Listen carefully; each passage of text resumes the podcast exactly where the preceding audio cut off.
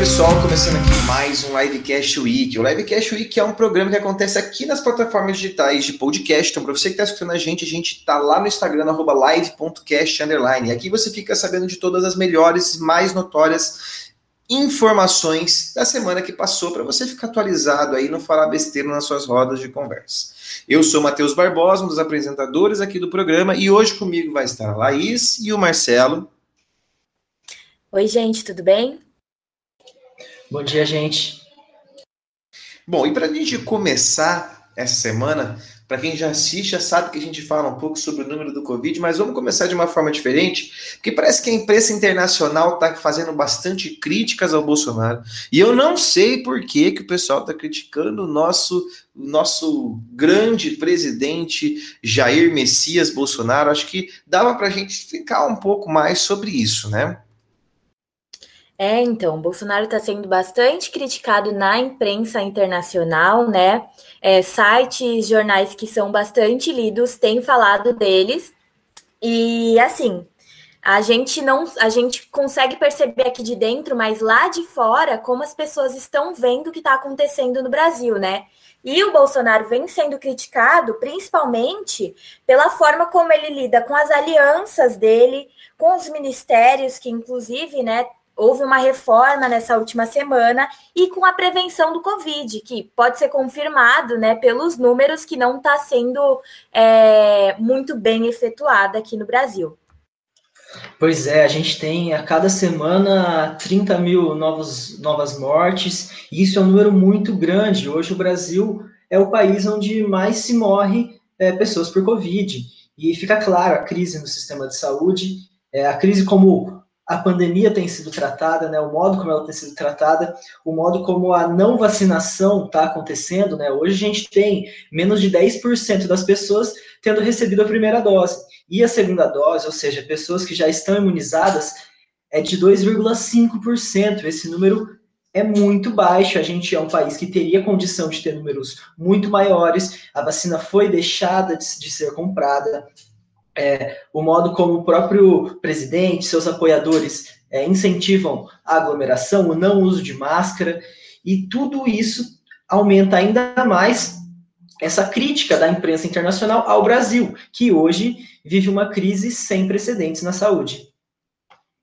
É, não só na saúde, essas crises elas estão sendo cada vez mais refletidas também na economia. É muito importante a gente pensar que a gente só está tendo que fazer, por exemplo, lockdowns, a gente só está fazendo essa grande fecha, esse fechamento gigantesco na economia, né, por conta da falta de vacinação é uma questão muito estrutural, né? A gente tem que pensar nesses casos. É muito importante que essa semana, eu até estava vendo ali no Media Ninja, que eles colocaram uma, uma fala muito legal, que os Estados Unidos, é, uma semana depois que mudou de presidente, durante a pandemia já mudou muita coisa, né? Começou a ter mais vacinação, começou a ter mais uma, uma participação um pouco maior na economia das pessoas, por conta até mesmo da própria vacinação. Então é importante que a gente sempre ressalte isso para as pessoas, né? Os Estados Unidos mudou o seu presidente negacionista, né? E não adianta o Bolsonaro querer mudar a fala dele ali agora, né?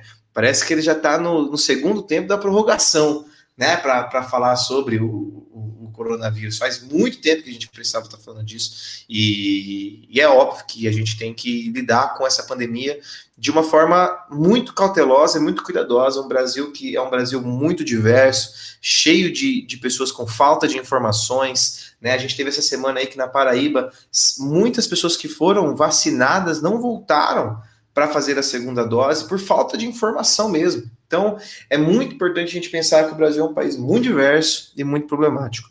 Mas, além disso, o jornal Washington Post fez uma, uma crítica, uma crítica o Bolsonaro, falando que ele está mirando, pode estar mirando a democracia, né? Um processo de, de, de poder estar tá atacando a nossa democracia brasileira. Uma das falas do, da própria notícia foi que, é, graças à impressionante incompetência do presidente Jair Bolsonaro e seu governo, não há sinal à vista para o fim da crise sanitária causada pelo coronavírus no Brasil. Então, o Brasil já tá com esse destaque extremamente maléfico aí no, no, no, no no cenário internacional e parece que as coisas estão mudando, que as cadeiras aí estão sendo trocadas até mesmo dentro dos militares, né, Júnior?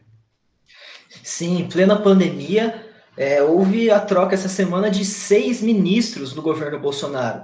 Dentre eles estão Relações Exteriores, Justiça, Defesa, Casa Civil, Secretaria de Governo e Advocacia Geral da União. E aí a gente tem que destacar os, o ministro da Defesa, que foi trocado, e essa troca no Ministério da Defesa gerou outras trocas dos, nos militares. Ou seja, a gente teve os comandantes das forças ou seja, a gente teve os comandantes das Forças Armadas deixando seus cargos. Isso nunca aconteceu na história. É, a gente teve, então, é, o comandante do Exército, assim como o comandante da Marinha, assim como da Aeronáutica, deixando o seu cargo, e a gente teve outros indicados para ocupar o cargo. É, alguns historiadores, alguns cientistas políticos classificaram essa crise militar como a maior desde 1977. Então a gente percebe realmente que a crise não é só sanitária, a crise não é só econômica, mas a crise é até mesmo dentro do governo e a crise existe até mesmo dentro das Forças Armadas. É, e dentre os nomes que saíram aí, né, nós vamos ter o, Edson Leal Puyol, acho que é assim que fala, né, do Exército, o Wilkes Barbosa, da Marinha, e o Antônio Carlos Bermudez, da Aeronáutica, todos saíram juntos nessa terça-feira, e alegando até alguns, em alguns sentidos, que não apoiariam nenhuma loucura é, trazida do, do Bolsonaro. Então, é muito importante a gente perceber como que essas, como que esse momento ele vai trazer uma própria crise ali para o sistema, como que três grandes representantes do governo, né, que, que são das forças militares aí, a aeronáutica, do exército, da marinha, saem alegando essas questões, né, que não vão concordar com nenhuma loucura do presidente. É maluquice isso aí, né? E falando aí então dos militares, vale lembrar, né, que no dia 1 de abril agora, nessa semana, é, a, o golpe militar completou 57 anos. Dia 1 de abril foi o dia oficial da consolidação do golpe em 64, mas como os militares são frágeis e a gente consegue perceber isso, até o dia da mentira faz eles mudarem o discurso, né? Inclusive, a gente teve gente é, comemorando esse golpe no dia 31 de março, agora. É, não há por que comemorar, vale lembrar, né? É, foi um período muito obscuro da nossa história e não tem por que comemorar nada feito nesse período. Com certeza, né? Uma frase que me marcou muito essa semana foi aquela que falaram assim: se você não, não aguenta nem a o decreto do prefeito, quem dirá uma ditadura, né? Então vivem comemorando pela ditadura, vivem clamando pela ditadura, mas Malemar sabem, né? E é muito importante a gente pensar que ah, aquela frase, ah, mas a ditadura foi bom, se você não fosse, se você não mexesse com essas coisas, você ficava de boa na tua casa. Só que esse é o problema, né? Se você tivesse uma ditadura, provavelmente você nem poderia pedir a ditadura, você não teria essa liberdade de escolha, né? Essa liberdade de fala.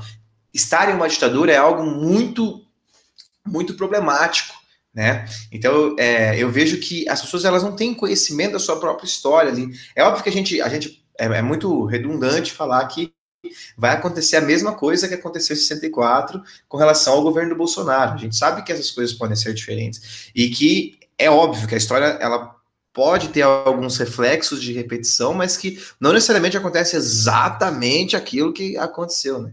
Então a gente pode ter, por exemplo, um próprio presidente querendo o golpe militar nesse momento, ao contrário do que aconteceu em 64, o Jango que era completamente contra, né, o, o, o, a intervenção. O Júnior pode falar melhor, né? O cara da história, o historiador do Brasil.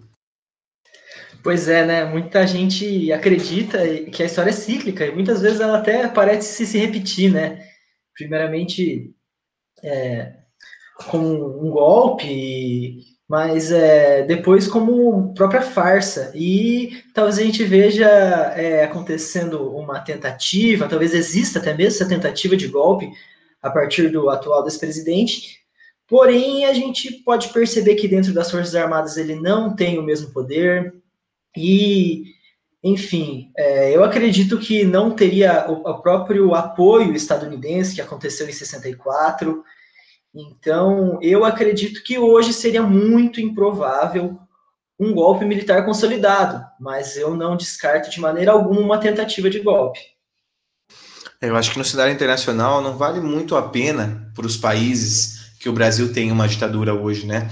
Que é muito mais você fechar as suas relações do que deixá-las abertas, né? Como que o, o, o, como o cenário internacional pede hoje, né? Um Brasil mais aberto para exportações, principalmente da sua matéria-prima, né? Então, acho que o cenário internacional não apoiaria como apoiou um dia. E falando de apoio, falando de Bolsonaro, falando de tudo isso, parece que uma pessoa dentro do Big Brother Brasil perdeu seu apoio popular por conta do nosso despresidente. Então, Laís, comenta pra gente o que aconteceu com essa pessoa essa semana aí.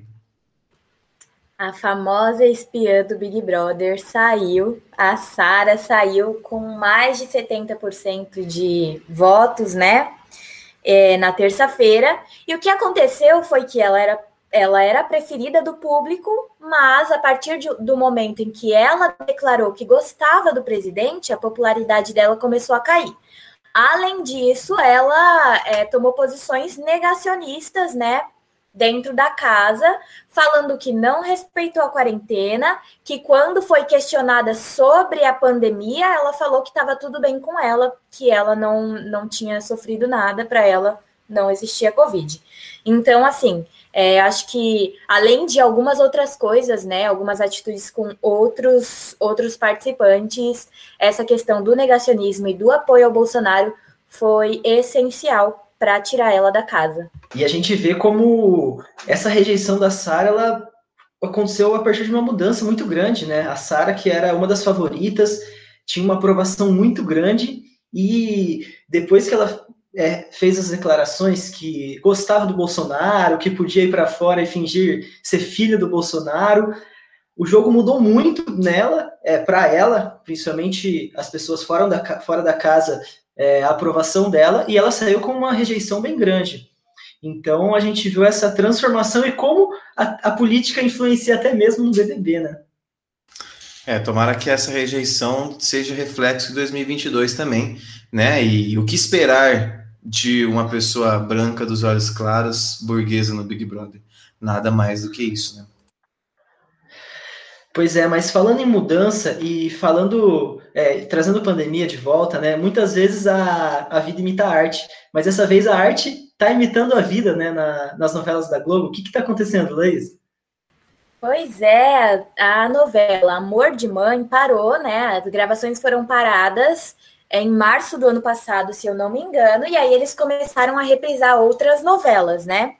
Só que aí essa novela voltou a ser gravada no contexto da pandemia. Então, os personagens eles estão usando máscara, estão falando do Covid. Inclusive, tem personagem que já pegou Covid, tem personagem que foi entubado, tem personagem que está internado, tem personagem que entrou para a linha de frente. Então, assim, a Globo tá gravando bastante nessa nessa nossa situação atual, né? E é uma coisa que é legal, assim, porque vai ficar gravado, vai ficar registrado na história. Imagina, gente, daqui uns anos falando: olha, até as novelas da Globo sofreram alterações. E não só as novelas da, da Globo, tem uma série que eu tenho acompanhado que se chama This Is Us. Ela tá na quinta temporada. E ela também está se passando no contexto da pandemia. É legal ver essa adaptação né, das, das mídias para mostrar um pouco da, das próprias realidades, né? É, é, muito, é muito importante que haja uma crítica no fundo também, né? Espero que a, não só a Globo, mas todos os outros produtores dessas séries, eles coloquem uma certa criticidade nessa questão da vacinação, né? Eu acho que é importante até um pouco nessa, nessa questão dos lockdowns, não só no Brasil, mas no mundo inteiro. Acho que é legal falar um pouco sobre isso, né? A, a gente vê a Globo se adaptando e o mundo se adaptando a essa nova realidade. Isso aconteceu com futebol, isso aconteceu com basquete, isso aconteceu com muitas outras, é, muitas outras questões midiáticas. É, e aí parece, me parece, que teve um rapaz aqui no Brasil que ele investiu na Mega Sena, ele não investiu, né? Ele jogou na Mega Sena e parece que ele não quis saber do prêmio. Eu acho que esse maluco é, de fato, essa palavra, maluco. Como que o cara ganha e não vai buscar? Olha, não faz sentido. É, o que aconteceu foi, o cara jogou pela internet em São Paulo, capital. E aí, quando você joga na loteria, você tem 90 dias para pegar o prêmio. E aí esse prazo passou e ele não foi buscar então, o prêmio, ele, na verdade, o dinheiro foi enviado para o FIES. O que, que aconteceu? Será? Eu fico pensando, né? Imaginando que o cara morreu. E é uma coisa que aconteceria comigo. Eu, às vezes, faço uma fezinha, mas é, nunca ganhei nada, nunca ganhei nem 15 reais. E, e provavelmente isso aconteceria, né? Eu ficaria milionária, assim, mas depois de morta. É muito maluco pensar que esses dias você está falando sobre isso aí, eu acabei de lembrar que esses dias eu estava aqui em casa assistindo aquelas pegadinhas do Silvio Santos, e aí tem uma pegadinha que chama pegadinha do bilhete sorteado. Depois vocês colocam aí, vocês dois aí no YouTube aí, para quem está escutando também. O cara ele chega e fala assim: Ah, você ganhou? Ganhei, ganhei, ganhei aqui. Aí ele pega e ele fala assim: Ah, mas é muito longe o lugar que eu tenho que buscar, não vou buscar, não. Joga no lixo. E ele sai. Na hora que ele joga no lixo, fica uma montoeira de gente correndo atrás daquele lixo lá para pegar o, o, o, bilhete premiado. Imagina, esse cara ganhou um bilhete premiado, cara. Mas que bom, que bom mesmo que foi levado ao FIES. Pelo menos o, o cara não utilizou, mas foi usado por uma questão aí que o Brasil necessita muito, que é a própria educação. Mas, para a gente finalizar o nosso programa de hoje, parece que o canal de Suez, aí, essa semana, segunda-feira, no começo da semana, que a gente estava conversando aqui no, no programa passado, a gente falou um pouco sobre, sobre, essa, sobre essa, esse canal de Suez. Parece que algo foi resolvido por lá. Aliás, esse canal de Suez, que foi esse, esse navio que, que encalhou, foi pela primeira vez uma capitã mulher né, que, que liderou o, o o navio, e tem muita gente criticando, colocando machismo aí, né, de que se fosse um homem passaria, mas a gente sabe que as questões naturais ali, nem que se fosse o Capitão América, o Homem de Ferro passaria por aquele lugar, não, um, um, a rajada de vento que nunca aconteceu por conta das mudanças climáticas que têm acontecido, nunca aconteceu aquilo na história, então podia ser qualquer pessoa do mundo que aquilo aconteceria, mas Ô, ô, ô, ô Juninho, o que, que aconteceu com o canal de Suez essa semana? O que, que, que ocorreu aí? Pois é, ele finalmente foi liberado, né? Depois de seis dias, é, o canal de Suez, como a gente comentou no, no último week, é, passam cerca de 12% de todo o comércio global. E, para vocês terem ideia, durante esses seis dias, é, estima-se que a perda econômica direta ou indiretamente ligadas a esse encalhe é, passou de 300 bilhões, isso segundo a BBC. Então, o prejuízo financeiro é, por conta desse do navio preso foi maior até do que do rapaz que deixou de ganhar na Mega Sena.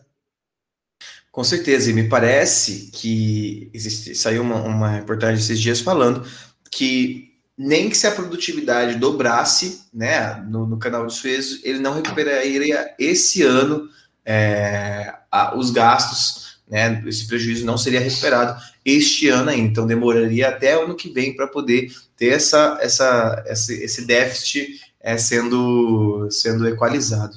Mas, né, o programa de hoje terminou. Espero que vocês tenham curtido esse nosso bate-papo. Se você quiser saber um pouco mais de alguma notícia que você viu aí, manda pra gente no DM, no arroba live.cast, que lá a gente pode ver essa notícia e comentar aqui no nosso programa, né? No mais, muito obrigado pela atenção de vocês e a gente se encontra no próximo Livecast Week. Muito boa semana para vocês. Tchau, tchau, pessoal. Tchau, tchau, gente. Até semana que vem. Tchau, gente. Boa semana.